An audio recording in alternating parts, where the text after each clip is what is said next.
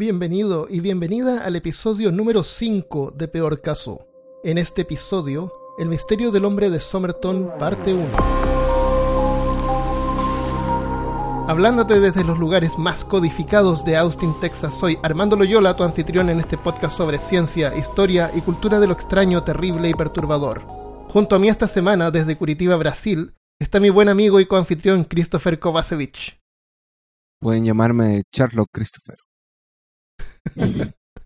Sherlock.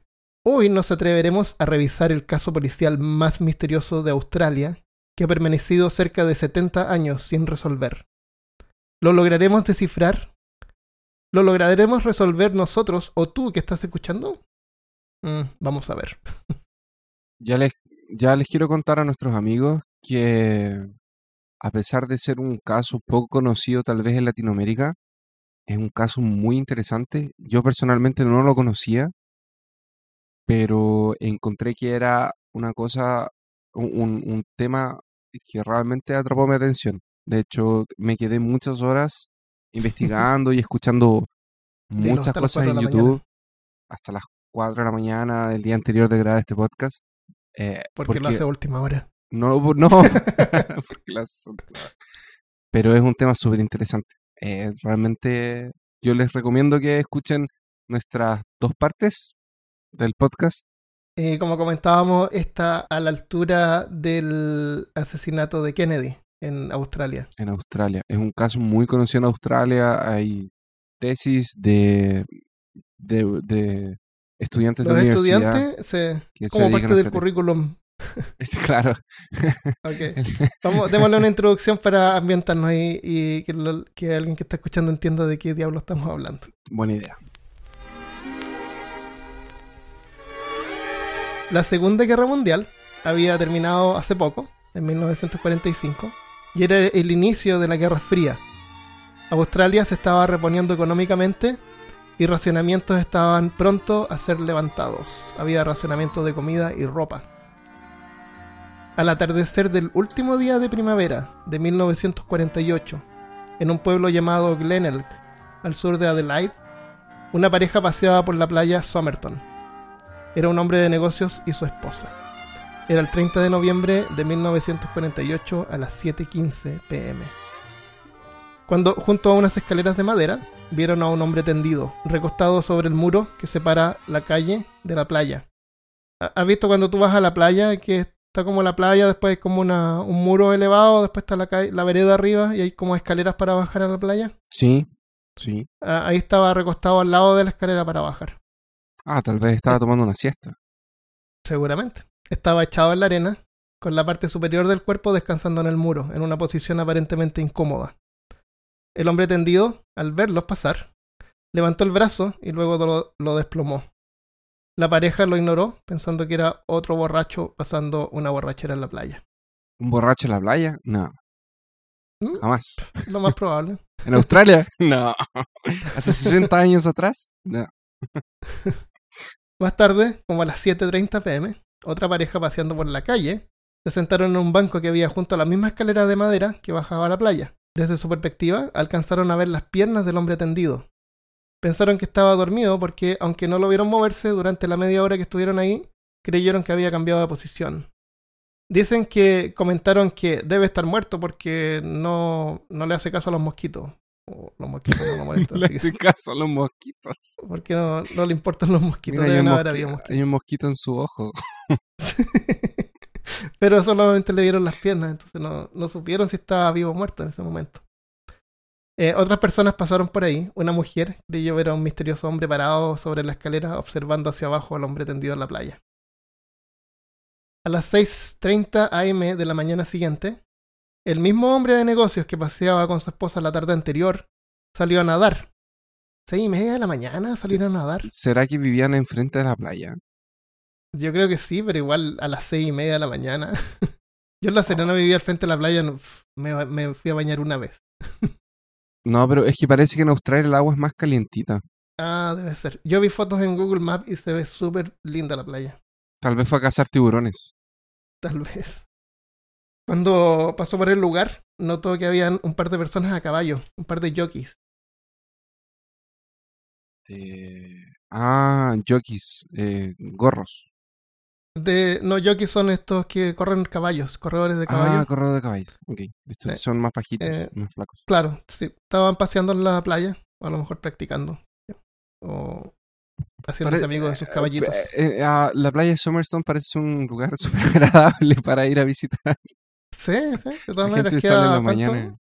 Eh, gente sale en la mañana a nadar, hay A las personas seis y a media de la caballo, mañana. Sí. hay, hay parejas y- caminando de la Ajá. mano. Se sientan en banquitos por media hora para observar Sí. la playa y conversar de poesía. Y los borrachos pueden ir a la playa. Los borrachos pueden ir a la playa y quedarse ahí un poquito. Bueno, el hombre de negocios vio a estos jockeys que estaban mirando ahí junto a la escalera. Y cuando se acercó, en- se encontró de nuevo con el hombre tendido en la playa. Esta vez se acercó y notó que estaba muerto. Estaba tendido en la arena, con la cabeza y hombros reposando en el muro.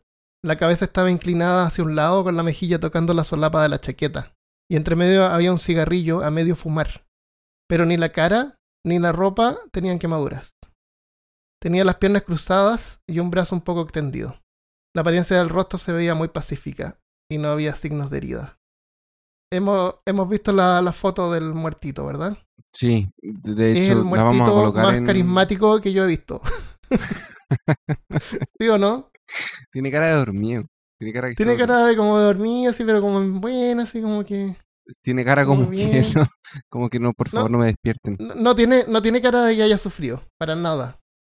No, Eh, es, es un muertito para todo público. de hecho, de hecho cuando tú me lo describías yo me estaba imaginando la escena así como de él, como de el héroe que sale de la batalla después de haber cumplido su objetivo y se sienta como enfrente de la playa y mientras el sol se esconde, saca un cigarro, lo prende y dice como, oh, hasta aquí llega mi camino y muere.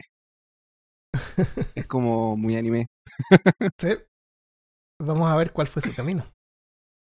El, bueno, llamaron a la policía, la policía vino, lo recogió y le hicieron un análisis. Tenemos la lista de todo lo que contenía el cuerpo. Eh, la mayoría son cosas comunes como una camisa blanca, corbata azul y roja, pantalones café, chaqueta tejida cruzada con botones a ambos lados. Son estas chaquetas que, que tienen una solapa en el pecho y que tienen botones a los dos lados. Ah, sí. ¿Te lo imaginas? Ok. Sí. Ten- en, la, en nuestra página peorcaso.com vamos a poner un montón de imágenes porque hay un montón de información y hay un montón de imágenes sobre esto. Yo les quiero recordar a nuestros amigos que nos escuchan que son de, de generaciones más, más, más jóvenes, que esto pasó hace 60 años atrás, tal Más- vez Casi 70. casi eh, 70. El próximo año va a ser 70. sí. próximo año va a ser 70 años, entonces hace 70 años era normal que usted saliera a la calle vestido con eh, terno y corbata. Eh, Era la vestimenta común que se usaba en ese tiempo. Y sombrero, y Y sombrero. sombrero. Pero el hombre de Entonces, Somerton no tenía sombrero. no tenía sombrero. Oh. Hay algunas cosas inusuales, pero déjame terminar con lo común. Un paquete de goma de mascar, eh, Juicy Fruit, que son estos eh, Ringly, son estos paquetes como amarillos, típicos americanos. Son como halts. Es, esos que vienen así como que uno lo abre, saca un- una laminita que viene envuelta como en un celofán. ¿Sí? Eh, de esos tenía. Tenía una. que, que- que una eran americanos. No, son. venden en todas partes. eh, eh, pero era de producción americana en ese tiempo. Ah, era de producción. Ok, la corbata también era americana. Sí. Que, que es algo a destacar porque era producto americano en, en Australia. Sí, era más, más o menos inusual. Infrecuente. Si Infrecuente. estuviéramos jugando World of Warcraft sería de color verde. Oh. Christopher no juega Loot. World of Warcraft. No, pero voy a jugar. Ah, ya, ok. Tenía un cigarrillo sin fumar detrás de la oreja y un cigarrillo a medias apagado entre la mejilla Clásico. y Clásico. Sí, clásico. Clásico. Se creía Clint Clásico. Eastwood. Sí. Eh, en lo inusual, eh, habí- tenía, los, tenía zapatos café. Eso no era inusual, pero parecían haber sido lustrados recientemente. La policía decía que no parecían los zapatos lustrados de un hombre que hubiera paseado todo el día por ese lugar. Exacto. Yo estaba escuchando eso mismo, que le llamaba mucho la atención a las personas que investigaron el caso los zapatos. Ujú. Porque era in- estaban muy, Porque muy estaban limpios. muy limpios y estaban en muy buenas condiciones para alguien que, venía viajando o Sí. que estaba él, también estaba muy limpio y afeitado, ah, y bien está- ordenado, bien vestido. Eh, tenía un paquete de cigarrillos marca Army Club, que son como una marca barata. Pero adentro de la cajetilla habían siete cigarrillos Kencitas, que son cigarrillos más caros. Era, era más o menos común que tú podías poner cigarrillos más caros en una cajetilla barata, así de cigarrillos Life, que son- eran unas porquerías que vendían en Chile, para que nadie te pidiera. Pero, eh, investigando, eh, vimos que las cajas, las cajetillas de los Kencitas son como esas cajas largas, que vienen dos corridas de cigarrillos en vez de tres. Entonces, a lo mejor para hacerlo más compacto, puedo haber puesto los cigarros en una cajetilla de Army Club. Claro. Nosotros deberíamos hacer eso con nuestra cerveza. Deberíamos colocar nuestra cerveza buena. En botellas de agua. en botellas de agua. Para que no nos vengan No, a pedir. Esto cerveza. es agua. Porque pasa todo el tiempo. ¿Qué estás tomando hoy? Porque todos los días, pues, cada vez que grabamos, parece que estamos tomando cerveza. Ah, no, hoy día estoy con- tomando Budweiser y café. O sea, primero café y ahora Ah, Budweiser. sí, yo tomé café y ahora estoy tomando Lagunitas Imperial Stout. Maravilla. Y, un, y tengo una botella de agua también. ok, además de eso, tenía un ticket de tren de segunda clase a Henley Beach de ida, sin usar, para las 10.50 am. Vamos a regresar eh, a eso después. Tenía un ticket de bus a Glen, Glenelg para las 11.15 am usado. Glenelg es un palíndrome. Palíndrome son palabras que se leen hacia atrás y adelante iguales. Iguales. Oh. Qué misterioso. Pero Glemet, Eso no tiene nada que ver con el misterio. oh. Pero Glemet no es la ciudad donde efectivamente él estaba, que era como él salió de, de bus para Glemet y de ahí estaba cerca de Somerstone, de la playa. Somerton es una playa del pueblo llamado Glenelg. Adelaide está hacia el interior, más o menos una hora en bus en ese tiempo. Hoy solo media hora manejando. Henley Beach está en la costa también, pero al norte de Glenelg, como a unos 8 kilómetros desde donde se encontró el cuerpo. Tenía un ticket de bus a Glenelg para las 11.15 am usado. En un bolsillo pequeño del pantalón había un pequeño trozo de papel enrollado con dos palabras en un idioma desconocido. No tenía billetera y no tenía sombrero, lo cual era inusual para ese tiempo. El análisis patológico observó lo siguiente. De apariencia inglés. Y aquí, Christopher, dime si tú encontraste alguna otra información, porque hay un montón de información disponible, como vimos, y, y alguna como que se contradice. Yo encontré que era americano. ¿Americano? Sí. De, de apariencia inglés. Tenía varias cosas americanas y pensaron... Tenía varias cosas. eh, Cuando fue encontrado el cuerpo, había muchas cosas de marca americana Ujú. hecho en los Estados Unidos, lo que era extraño para la época porque, por lo que yo entiendo, en ese minuto a Australia y Estados Unidos habían como cortado relaciones de alguna forma, porque estaba comenzando la Guerra Fría y había pasado alguna cosa con Australia que ellos como que se Mm. habían dejado de hablar, una cosa así. Ok. Entonces encontrar a alguien con ropas americanas, con goma de mascar americana, con un... eh, creo que el encendedor que tenía él también era americano. Era un, y era un encendedor común, no era un encendedor tan extraño para la época. Eh, eh, las eh, pensaron en algún momento que él podía ser americano y se basaron en eso para...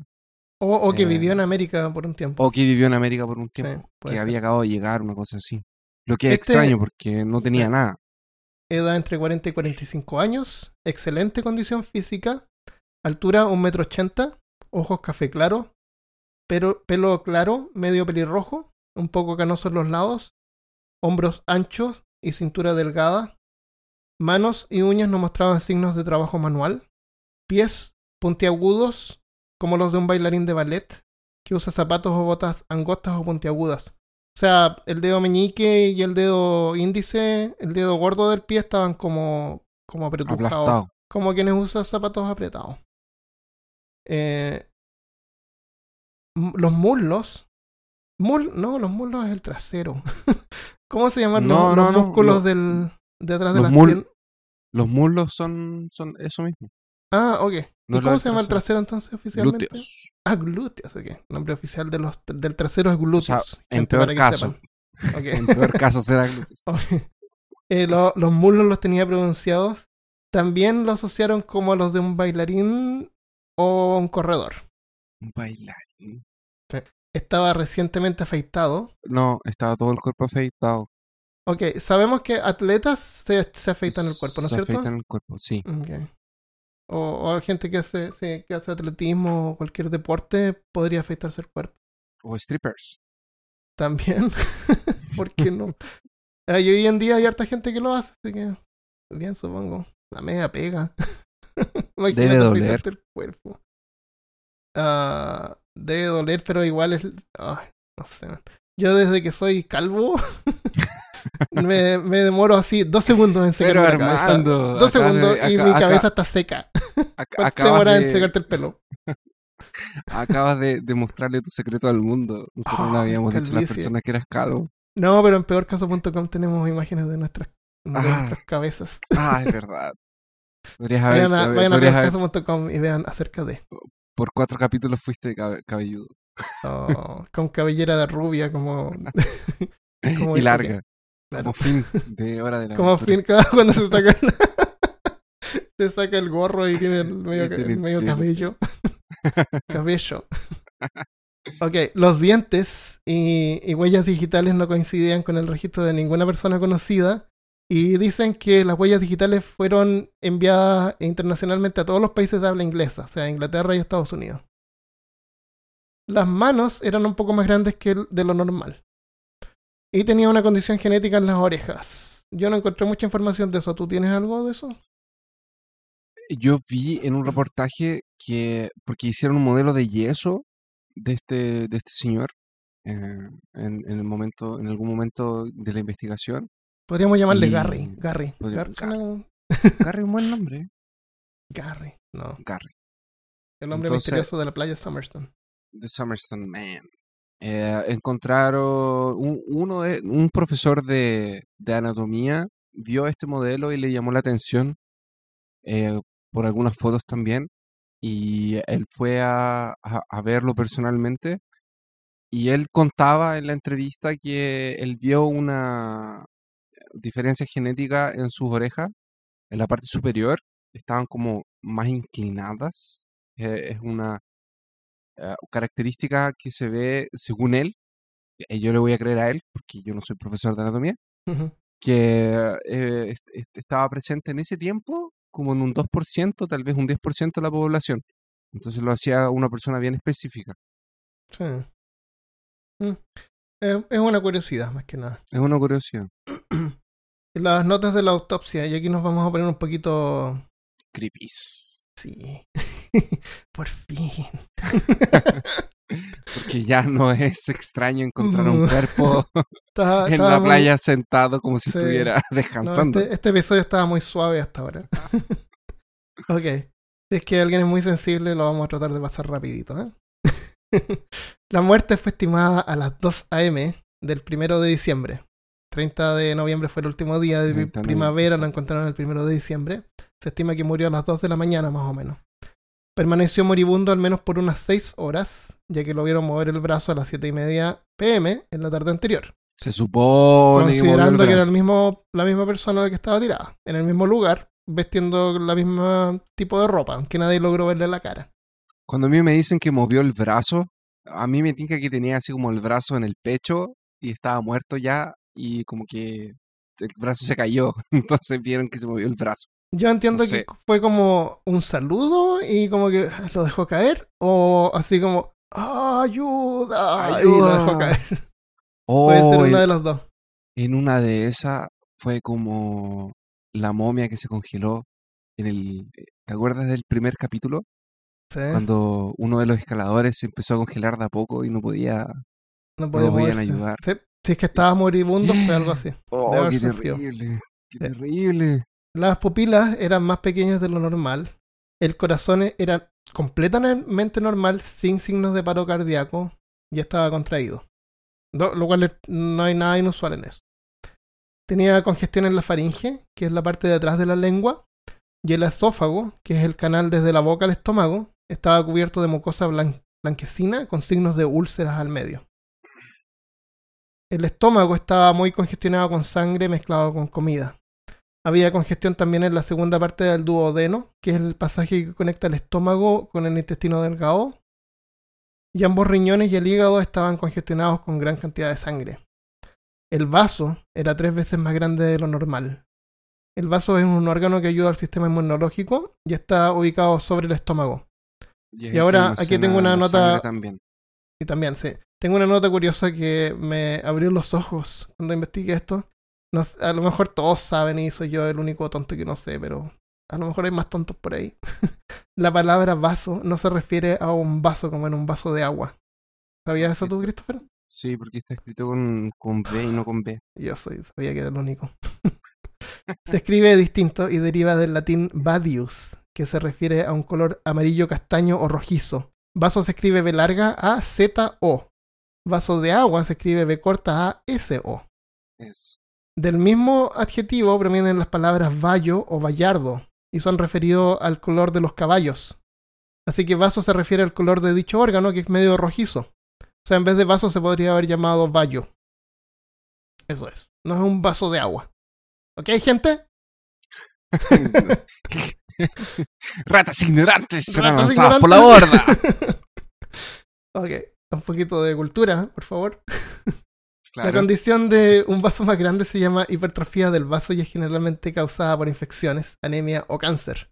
No es una condición que se desarrolle rápidamente, así que en el caso del hombre misterioso no tiene que ver necesariamente con la causa de su muerte. Yo me imagino que las úlceras en la faringe, úlceras son heridas. Para, Úlceras son heridas y eso puede ser heridas. gastritis, eh, Christopher. y podía ser por, por el cigarro también. Porque en ese tiempo el cigarro era... Puede ser, y, y parece que fumaba muchísimo. Ah, lo- lo- eh, los dedos también, la punta de los dedos tenía amarillos. Si, lo- si, los- si la punta de los dedos está amarilla es porque fumas mucho. Christopher tenía los dedos amarillos. Tenía Sí. un cigarro en la boca. tenía un Y cigarro en la oreja. y tenía una cajetilla de cigarro. ¿Vas a hablar de del médico que, que lo examinó?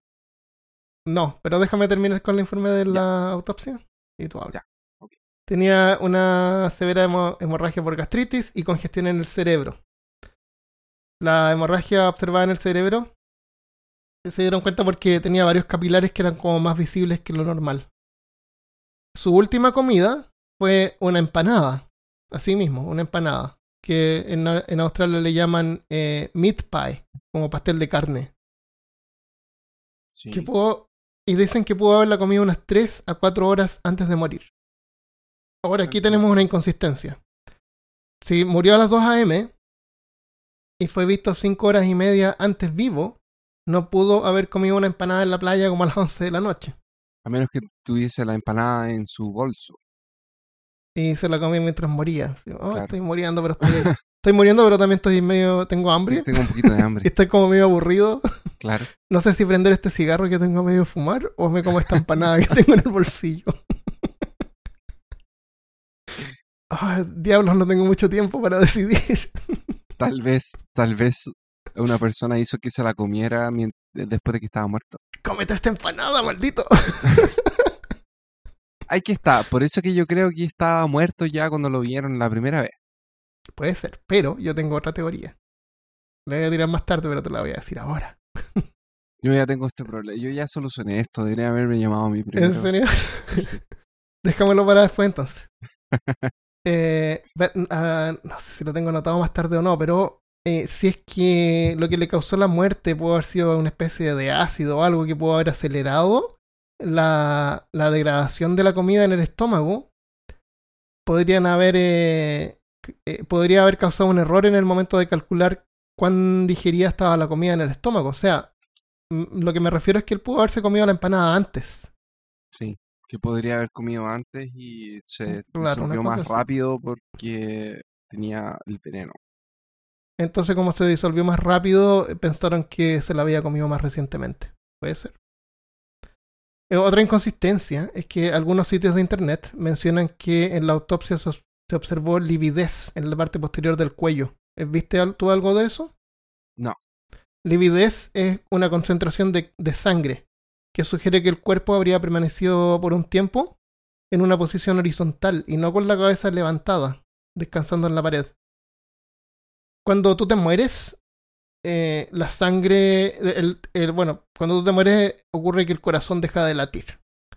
Entonces toda la sangre se empieza como, como a caer al lugar más bajo por, por gravedad. Sí, Entonces tu espalda, en la parte de atrás de tu cabeza, quedan como con hematomas y se ve, eso se llama lividez. Y observaron eso en el cuello. Lo cual hubiera sido, lo cual no coincide con que él hubiera muerto mientras tenía la cabeza elevada un poquito en la pared del, de la playa.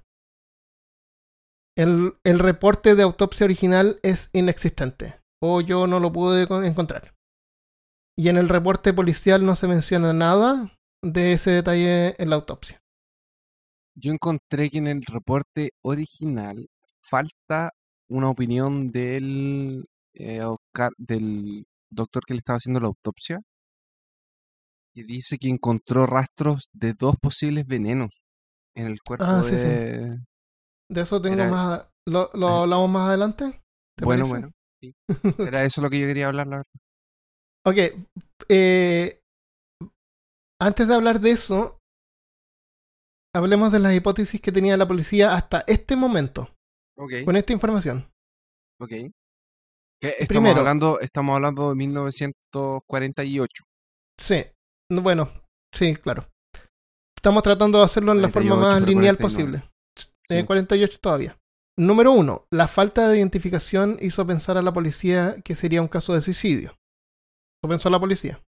Y número dos, víctimas de envenenamiento vomitan por las convulsiones.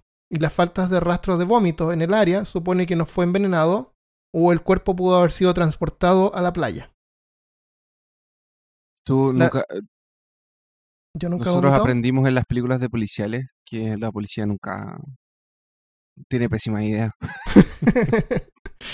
Eh, estos son policías con pésimas ideas de 1948, así que imagínate. No, con todo respeto a la policía. No, claro que no. Eh, seguramente sí su alcance eran un poco limitados a la tecnología de ese tiempo, pero es lo que hay. La policía esperó el reporte de alguien perdido que reclamara el cuerpo, pero pasó el tiempo y nadie se acercó. Así que para poder continuar con la investigación, luego de unos días, eh, seis días en- eh, exactos, el cuerpo fue embalsamado para preservarlo por más tiempo. Tenemos una momia, Christopher. Sí. El Hicieron modelos de yeso. Eh, eso fue seis meses después.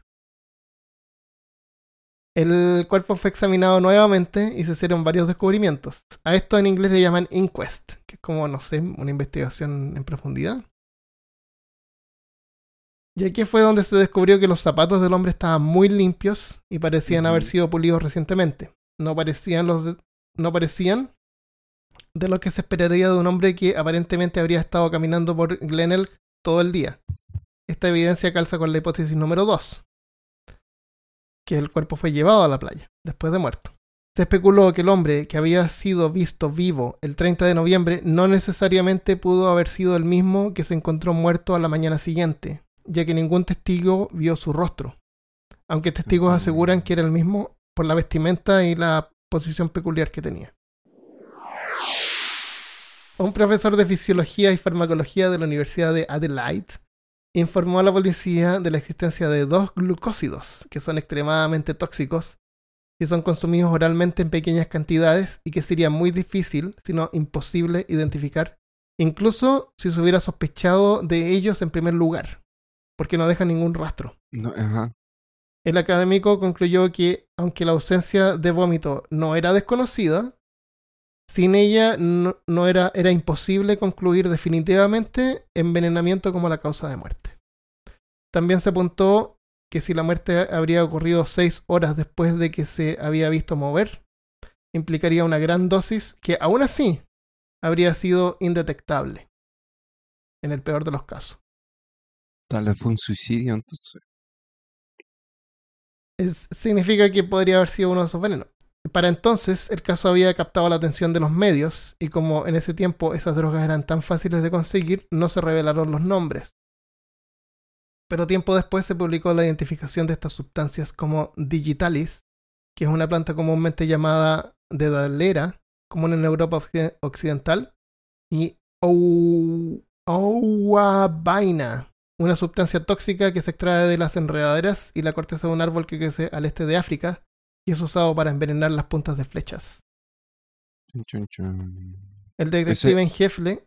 Sí. Ese, eh, yo, ese de, de la, del veneno de las puntas de flecha de África, yo lo había leído, pero en vez de, de, de que esto venía de un profesor de... Yo había encontrado Farmacología. que, de farmacología, yo había encontrado que venía del mismo, del mismo tipo que le hizo la autopsia, solo que no lo colocó en el informe, por miedo a que la gente empezara como a, a usar eso, porque era común que la gente lo usara como para empezar a envenenar Sí. a personas. No dijeron que era para que la gente no, No lo, no lo dijeron que era y él Era no lo de, colocó com- en de el- encontrar. sí. Era fácil de encontrar. Puede haber sido que no haya ni siquiera quedado en el informe. De hecho, no quedó en el informe, no quedó en, en el informe de, de la autopsia, pero él, Sí. él, él sospechó de esos dos venenos. Es lo que sale, es lo, por lo menos lo que yo, lo que yo encontré. Esto, esto que estoy, diciendo yo es una opinión externa. Así que, claro, alguien, alguien, a alguien más se le ocurre también.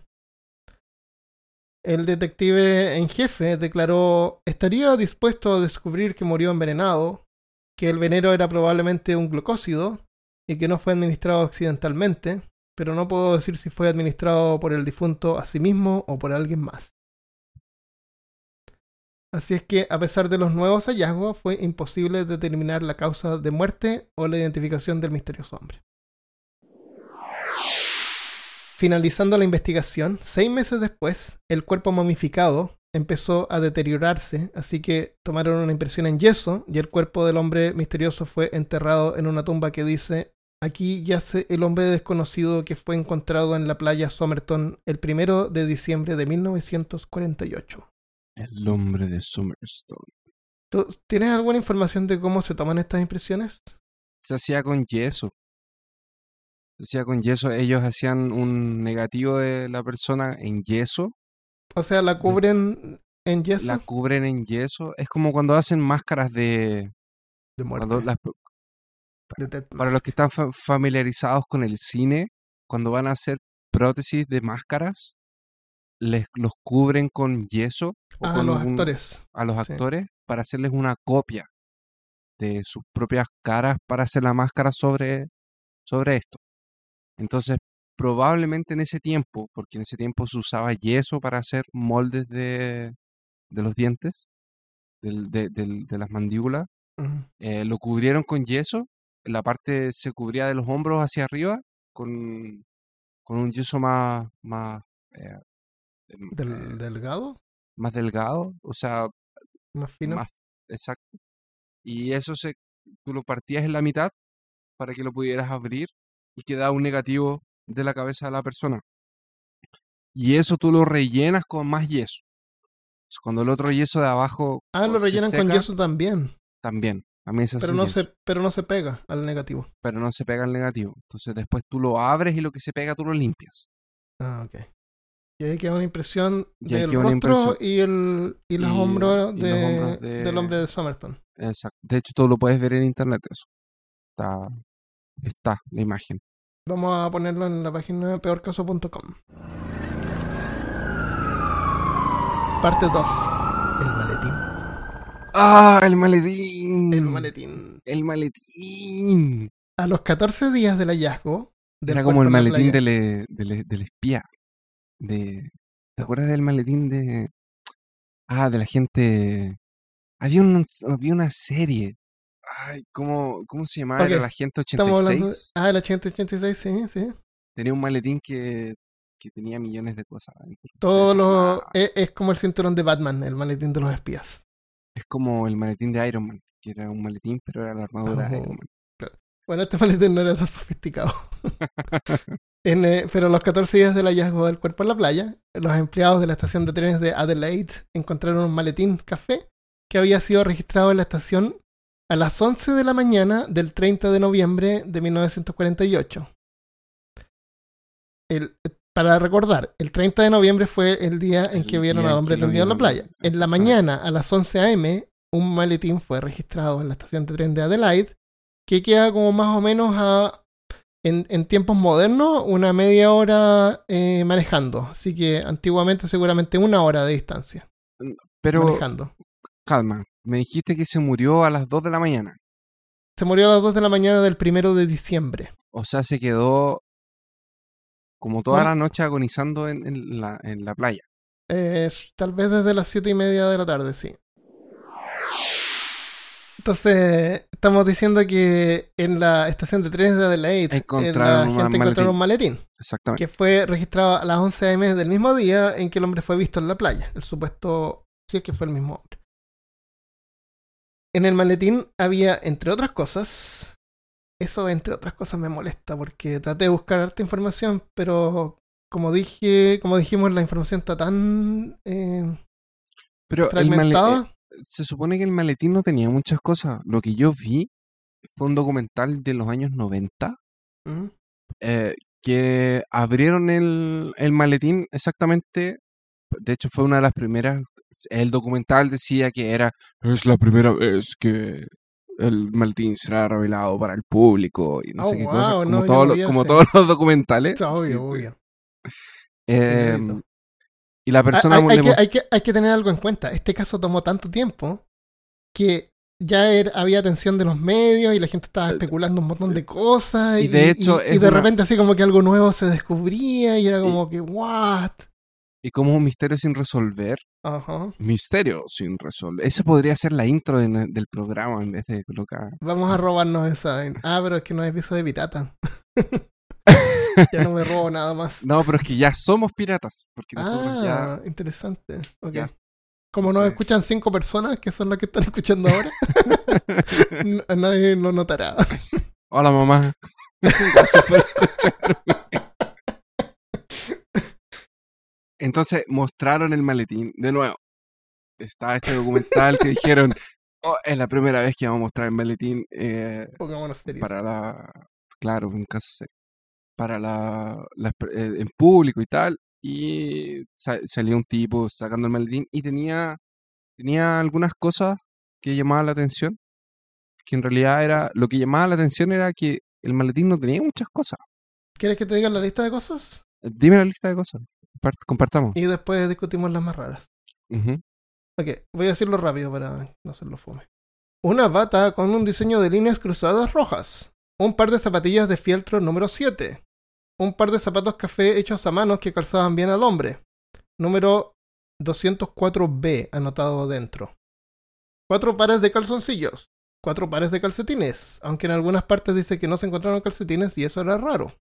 Sí, Un- yo, yo encontré que no, que no tenía calcetines en realidad. adentro Yo la- encontré una parte que decía que sí habían cuatro pares de calcetines y pff, no era raro. Un pijama, un par de pantalones color marrón claro. Destornillador de un electricista. No encontré ninguna imagen de eso. Un pequeño rectángulo de zinc pensado que podría haber sido utilizado como una funda protectora para un cuchillo y unas tijeras que tenía. Una chaqueta café fabricada en Estados Unidos, que fue determinado por el tipo de costura. Un rollo de hilo naranjo de algodón encerado de marca Barbour, inusual en Australia. Y fue el mismo tipo de hilo que se encontró en, en el bolsillo de los pantalones que tenía y en dos botones de los pantalones. O sea, enmendó los pantalones que tenía puestos en la playa con el mismo hilo que estaba en la maleta. Y esa fue la forma en que lograron eh, Hacer ligar la la- conexión. ligarlo, claro. Porque Eh, el libro era raro. el hilo era inusual, claro. Eh, artículos de afeitar. Había un pincel de pintura grueso, como los usados en barcos mercantes para marcar las cargas usando plantillas. O podría haber sido simplemente para esparcir crema de afeitar. Estamos hablando de un tipo de un tiempo después de la, de la guerra, donde los recursos eran limitados. Así que el tipo pudo haber tenido un pincel grueso para, para esparcir la crema de afeitar. Tenía un cuchillo de mesa cortado en un instrumento corto y afilado, que pudo haber sido usado para afeitarse. Tenía un par de tijeras con las puntas afiladas y un pequeño rectángulo de zinc, que es lo que pensaron que podría haber sido usado como funda protectora, protectora para el cuchillo y las tijeras. Pero no sé si tú sabes que si tú cortas eh, aluminio, por ejemplo, con una tijera, la fila. Así que podría haber sido para afilar las tijeras. También. Porque si tú miras las fotos, que las vamos a dejar en peorcaso.com, eh, la- las tijeras y el cuchillo sí tenían fundas, que eran como unas vendas que estaban puestas, así que no sé si era eh, una especie de cinta adhesiva o algo, pero tenían unas fundas. Era común viajar con cuchillo en esa época en la maleta, entonces no, no crean que es una cosa así como No, no, no, extraña raro. un cuchillo Especialmente si era para afeitarse. especialmente o para cualquier cosa. Las personas an- estaban con navajas en ese. Mm, Eh, o sea, hay cortapluma hoy día las navajas, las navajas estas rojas de La eh, Suiza, la Suiza, creo que es como tipo llavero. claro. Yo si viajo, generalmente tiro una de esas, de, valen como 10 dólares, son unas chiquititas, tienen unas tijeritas. Sí, son muy útiles. Yo también tengo. Eh, todas las marcas en la ropa habían sido removidas, pero la policía encontró dos etiquetas con el nombre T. Kane en una corbata y en un chaleco. En el chaleco decía King, junto Sí. a tres otras marcas de lavandería, que son unos Contra- números. Eso, encontraron dos, dos nombres en las ropas. Una era T. Kane con T, y que es T-K-A-E-N, y el otro solamente Kin, que sería K-A-E-N. Acá noté una curiosidad. Es una curiosidad nada más, no tiene nada que ver con el, con el misterio, pero el nombre del policía que condujo la investigación, su apellido se llamaba Lionel Lane. Lane es similar a Kane, solamente reemplazan la L por la K. Oh.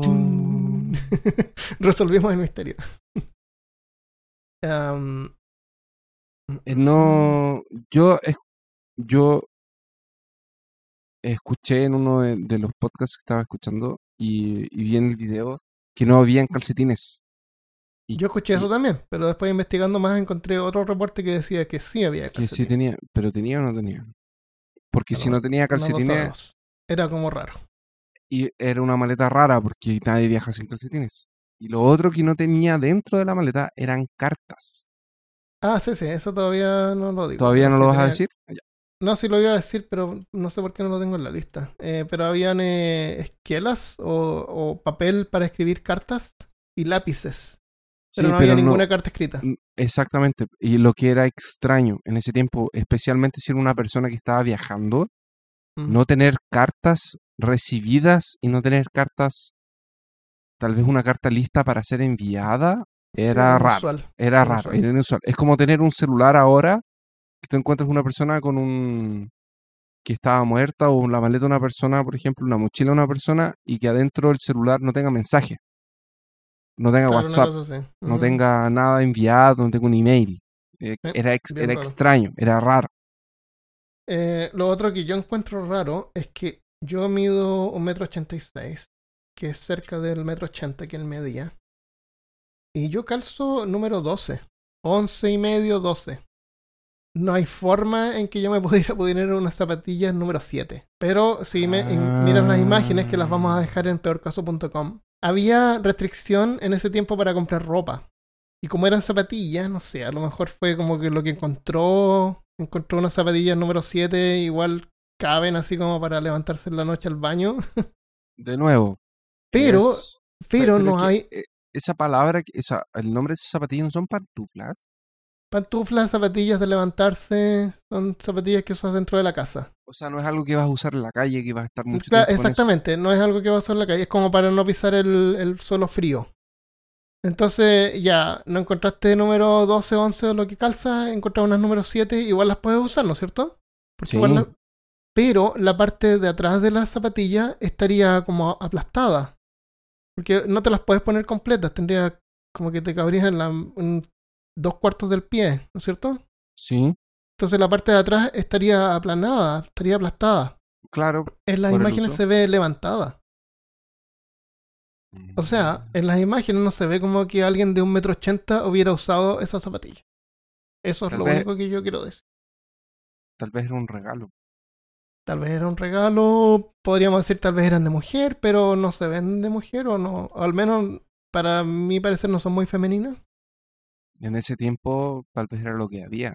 Tal vez era lo que había, pero no sé. A lo mejor recién las había comprado, no sé. Eso, eso es lo único que es raro que una persona de un metro ochenta no, no calza número 7. ¿Fue en ese tiempo que ya empezaron a sospechar que él podía ser un espía o fue más, al- más, más adelante? a- apenas eh, embalsamaron el cuerpo, empezaron a salir un montón de noticias y la gente empezó a especular y las revistas y claro, podía ser una espía. Eh, fue, claro, exactamente después de que encontraron la, la maleta o el maletín. Em- empezaron a creer no solamente que era un espía, como creyeron que era un espía soviético, creyeron que era un espía americano, o incluso creyeron que era un, doble espía, un doble agente. El doble ser. agente es el que hace... Lo, lo que le pareció raro a la gente es que hubiera quitado las etiquetas de, la- de las ropas a propósito. Y que no tiene dejó- ninguna identificación, nadie reclamó el Exactamente. cuerpo. Y dejó dos etiquetas con Kane, pero no encontraron a nadie, a nadie de ese nombre. Entonces la, la gente especuló que, que no hubiera quitado las etiquetas para tratar de remover el nombre de, de la persona misteriosa. Dejó Kane porque sabía que no era el nombre de la persona. Ahora, en ese tiempo en Australia eh, estábamos saliendo de la guerra, había racionamiento de ropa y comida, y era difícil adquirir ropa, así que era súper común. La ropa que tenía era como algo precioso, así que era común ponerle etiquetas con tu nombre. Y también comprar ropa de segunda mano. Así que si tú comprabas ropa de segunda mano, era común remover las etiquetas con el nombre del dueño anterior. Un análisis posterior habría demostrado que haber quitado las etiquetas o los nombres Kane podría haber dañado las prendas. Y simplemente por eso no lo hizo. ¿Me entiendes? O sea, quitó los nombres de la ropa porque eran ropa usada. Y Kane no lo pudo quitar porque habría dañado las prendas. Podría haber dañado la prenda. Es simplemente, ¿me entiendes? Sí. Eh, algo inusual que se notó fue la falta de calcetines en algunos reportes que encontramos y correspondencia, porque se encontraron lápices y papel, como habíamos mencionado antes. Luego de publicar esta información, no se encontró a nadie de nombre T. Kane. Y la información sobre las etiquetas de lavandería nunca se encontró ninguna información. Son números, por ejemplo, 1171-7, 4393-7, 3053-7. Pero, pero no es posible que solo tenga eso. Tiene que haber algo que ellos hayan encontrado en el cuerpo de él que estamos pasando por alto. Tú me mencionaste algo de un encendedor y yo me acuerdo de haber visto algunas imágenes, pero después en el reporte no encontré nada sobre un encendedor. ¿Tienes alguna información de eso? Mm, solamente vi en uno de los reportes una imagen de, del encendedor y de hecho el encendedor estaba... Lo, lo- ah, incluso mostraban fotos actualmente que se podía encontrar así como fácilmente en, en Amazon. Era como un En zip, un- Era como un un- cipo. Sí, po. Según vi, el, el encendedor que el hombre misterioso tenía era una especie de cipo, pero era diferente porque Era la especial parte porque de tenía, abajo se tenía un desprendía. cargador, exacto. Sí. Era como si Y el se cargador llenaba como de líquido. Porque el cipo es como un algodón y el algodón se, se empapa en gasolina. en gasolina. Este encendedor era diferente. En la parte de abajo iba una, una parte con pura gasolina o, o lo que sea el combustible que le ponen. Sí, es Fluido un- para encendedor. Es fluido Creo para que- es creo que- fluido normal.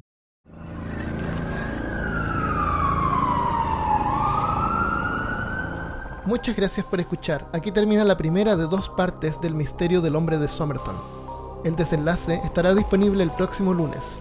Si tienes comentarios para compartir, visítanos en facebook.com slash peorcaso o desde peorcaso.com.